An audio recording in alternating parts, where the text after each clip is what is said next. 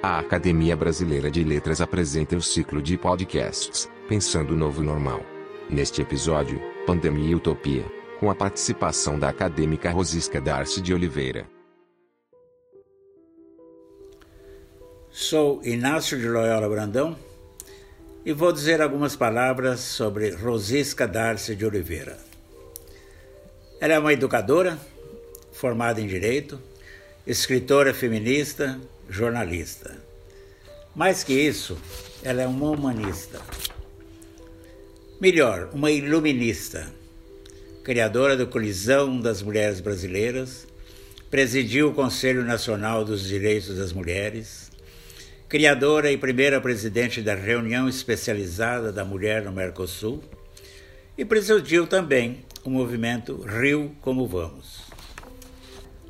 Extensa bibliografia diz pouco do muito que ela escreveu e leu e falou. Um livro dela me atrai muito: A Reengenharia do Tempo.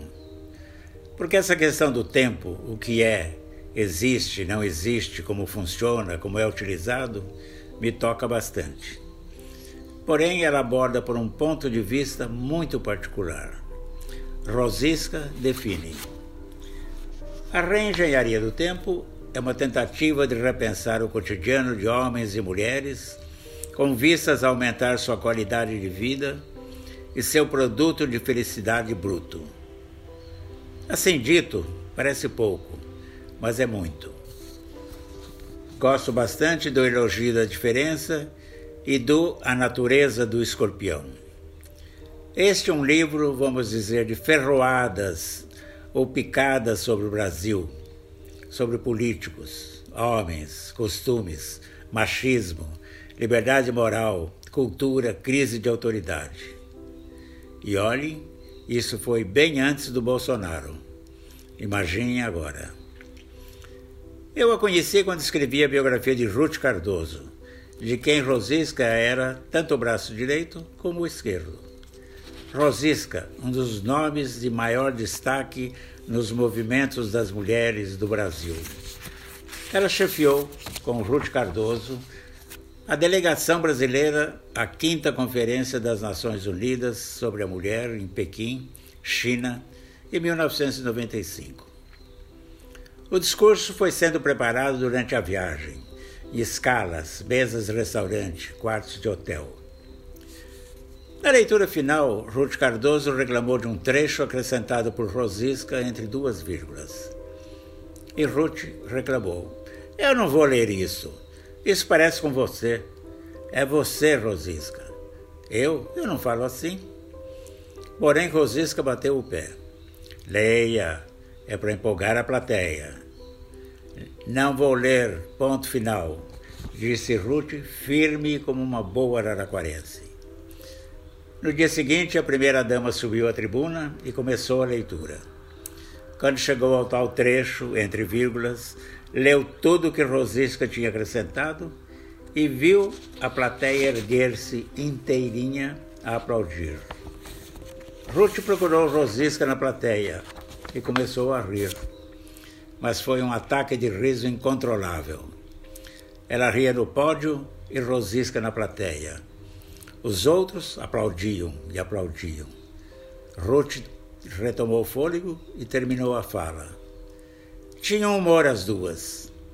Fiquem agora com esta mulher notável, sorridente, brava quando, quando necessário, certeira nas propostas, grande guerreira de uma batalha que vem incendiando o Brasil para melhor.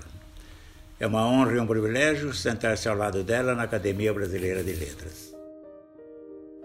Parece inapropriado associar palavras tão estranhas uma outra, como pandemia e utopia. Pandemia, aliás, não é mais para nós uma palavra, é uma vivência aterrorizante em que estamos mergulhados há seis meses, convivendo dia a dia com a ameaça do contágio e da morte. O medo de morrer sempre esteve presente na história humana e a arte religiosa se inspirou muito dessa nossa fragilidade face a essa esse inevitável destino. Mas creio que nunca antes tantos, ao mesmo tempo e por tanto tempo, tiveram medo da morte. Uma pandemia está aí. As razões são muitas, mas não vem ao caso aqui. A globalização, por exemplo, pode ser descrita de várias maneiras, mas uma delas é a frenética movimentação de pessoas em aviões gigantescos, transitando por aeroportos que se assemelham a cidades, onde em pouco mais de um dia qualquer um dá a volta ao mundo. Leva consigo seus talentos, eh, seus testos físicos, sua cultura, mas também seus males. Um espirro, por exemplo. Os vírus não têm passaporte, não apitam no detector de metais, são inevitáveis imigrantes ilegais, invisíveis terroristas. Frente a eles não há fronteiras, viajam tão incógnitos e livres quanto os capitais. Bom, a pandemia está aí, instalada, e ela é o nosso presente. Nós estamos convivendo com o horror esterilizado em estatísticas diárias. Todos perdemos a existência real, não só os mortos, transformados em números e enterrados em covas rasas. Também os sobreviventes, uma população incorpórea, bustos que se encontram no Zoom, encenando uma espécie de falsa normalidade. Essa vida imaterial cria uma distância entre nós e a realidade. É um improviso de sobrevivência que, por um lado, nos salva, uma salvação precária que logo se esfuma, por outro, amplia a dor da perda do convívio e a nostalgia do momento em que, passado o perigo, reencarnados, cairemos nos braços uns dos outros. O preço da sobrevivência será nunca mais escamotear a existência da morte, assim como a urgência e o valor da vida. Ninguém sairá ileso desse mundo virado pelo avesso. Mais de 100 mil mortos marcam pé sempre a história de um país como a sua maior tragédia e como uma cicatriz às gerações que estão vivendo esse pesadelo. A menos que tenhamos todos nos transformado em robôs de nós mesmos. Nossa perplexidade foi agravada pelo efeito surpresa. Essa tragédia nos chegou quando a ciência vivia um momento de esplendor.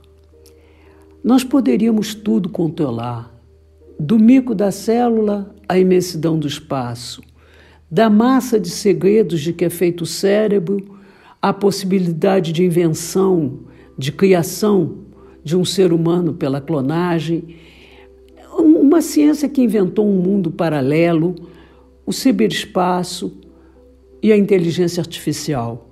Uma ciência que nos permitia segurança e nos alimentava com um sentimento onipotente de que um dia poderíamos tudo controlar. A pandemia foi um, um mergulho nas trevas.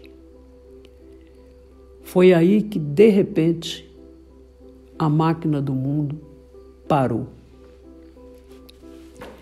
Um vírus pôs a humanidade inteira em carne viva.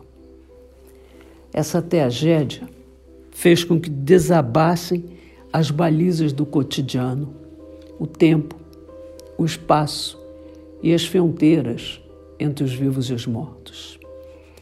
A flecha do tempo se inverteu. O tempo que faltava, quando, sob a tirania da pressa, vivíamos múltiplas vidas que transbordavam das 24 horas do dia, quando hoje transbordava no amanhã, esse tempo passa agora tão lentamente. O espaço se reduziu ao espaço da casa. esse lugar que nos era familiar, que nos acolhia como óbvio, já nos parece estranho. E muitos o vivem como uma prisão. Apanhada de surpresa e posta à prova nesse exílio forçado, a verdade familiar vem à tona. Quebram-se os seus silêncios ou meias palavras. O que a comédia social encobre, a pandemia descobre.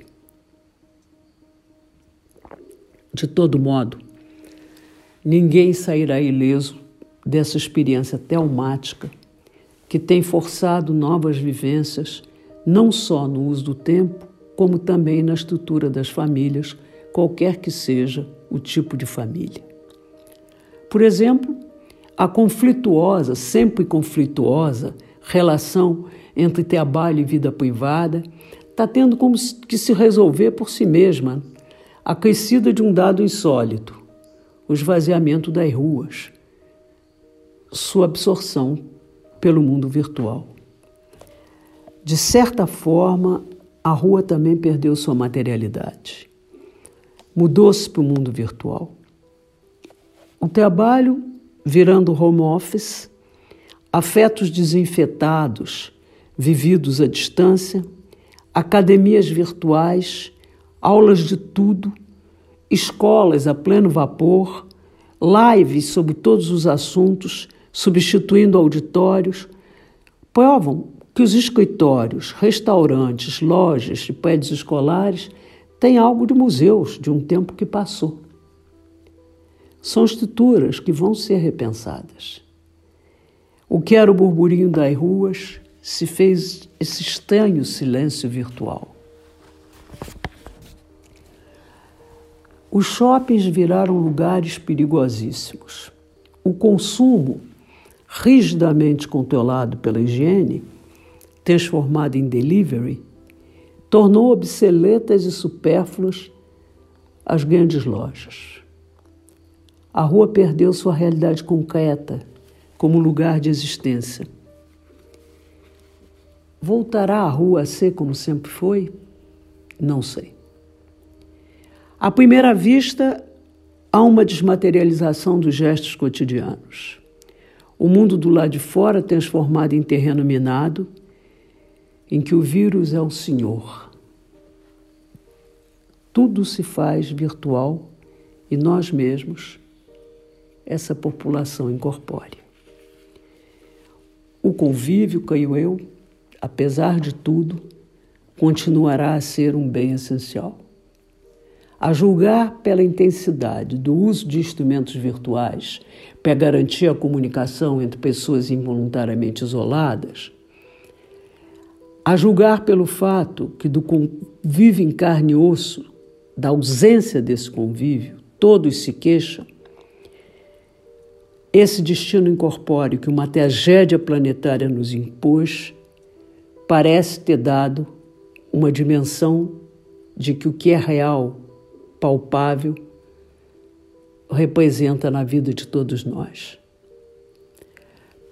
Perguntem aos amantes separados, aos pais sem os filhos, aos filhos sem os pais, aos avós proibidos dos netos, aos amigos sem amigos, não os milhares que nos seguem na internet, mas aqueles poucos, às vezes pouquíssimos, que fazem parte em pessoa do nosso dia a dia, dos almoços de domingo. Restam os vivos e os mortos, reunidos pela ameaça que poupa uns, mas não os outros. Que memória viva, que ferida aberta para sempre, o que desejo de esquecimento restará desse medo que é onipresente em cada casa. Os que viverem não serão os mesmos, não sairão impunes. O preço pago pela vida terá sido nunca mais escamotear a existência da morte e, portanto, a urgência e o valor da vida. Minha única certeza é que doravante a incerteza será a regra do mundo e que com ela teremos que viver na travessia e no mundo de amanhã. Não podemos mais ser quem éramos e ainda não podendo ser outra pessoa, salvo mortos ou delirantes, não podemos deixar de ser. Hoje habitamos uma terra de ninguém. Vai passar. Sairemos desse território psíquico inóspito. Há a possibilidade de uma vacina brilhando no fim do túnel. Mas a ciência, em quem continua a confiar, tem seus tempos. Ao contrário das religiões que lidam com dogmas e certezas, a ciência lida com ensaio e erro, se autocorrige e é assim que ela progride. E depois? Em que mundo viveremos? É aqui que entramos no terreno das utopias. A palavra utopia perdeu ao longo do tempo a conotação de inédito, portadora de esperança, e ganhou a conotação pejorativa de realizável, que sai indesejável. Sucessivos fracassos transformaram uma palavra que queria dizer uma sociedade ideal numa geografia imaginária, sinônimo de impossível. Eu fico com Oscar Wilde, que dizia: um mapa mundi que não inclua utopia não merece um olhar sequer, porque deixa de fora um país em que a humanidade está sempre aportando. Uma vez no porto, olha em volta, vê um país melhor e enfuna as velas. Sejamos otimistas. Esperemos que o confinamento físico tenha o dom de abrir os espíritos. A pandemia está pondo à prova a nossa humanidade. Depois do medo, da dor e do luto, ainda seremos uma espécie movida à esperança. Quem está convencido que o mundo precisa mudar para melhor, assim como os estilos de vida, está pensando o futuro, fazendo planos, sonhando com um mundo mais justo. Quem está repensando o cotidiano terá que fazer escolhas para viver uma vida que faça sentido. E fazer sentido é de fato um fazer, uma construção de algo novo, um viver menos submisso a ganância e menos devoto ao Deus dinheiro, mais solidário para com os outros. Um último ponto essencial.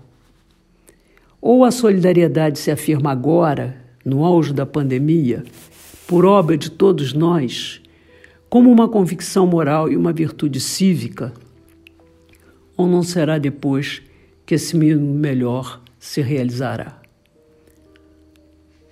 a espécie humana sendo movida à esperança, sabemos que a ciência incansável vencerá esse vírus como venceu outros. A pandemia vai passar e é bom que façamos planos, façamos planos para o futuro. Desejemos e imaginemos um mundo que será mais justo e a desigualdade menos indecente. Mas a solidariedade de que fomos capazes agora, como seres humanos e como cidadãos, é ela que dirá se esse mundo tem alguma chance de vingar amanhã. Mesmo trancados dentro de casa, há formas de lutar contra a pandemia. Somos capazes de gestos que têm e dão sentido ao nosso dia a dia.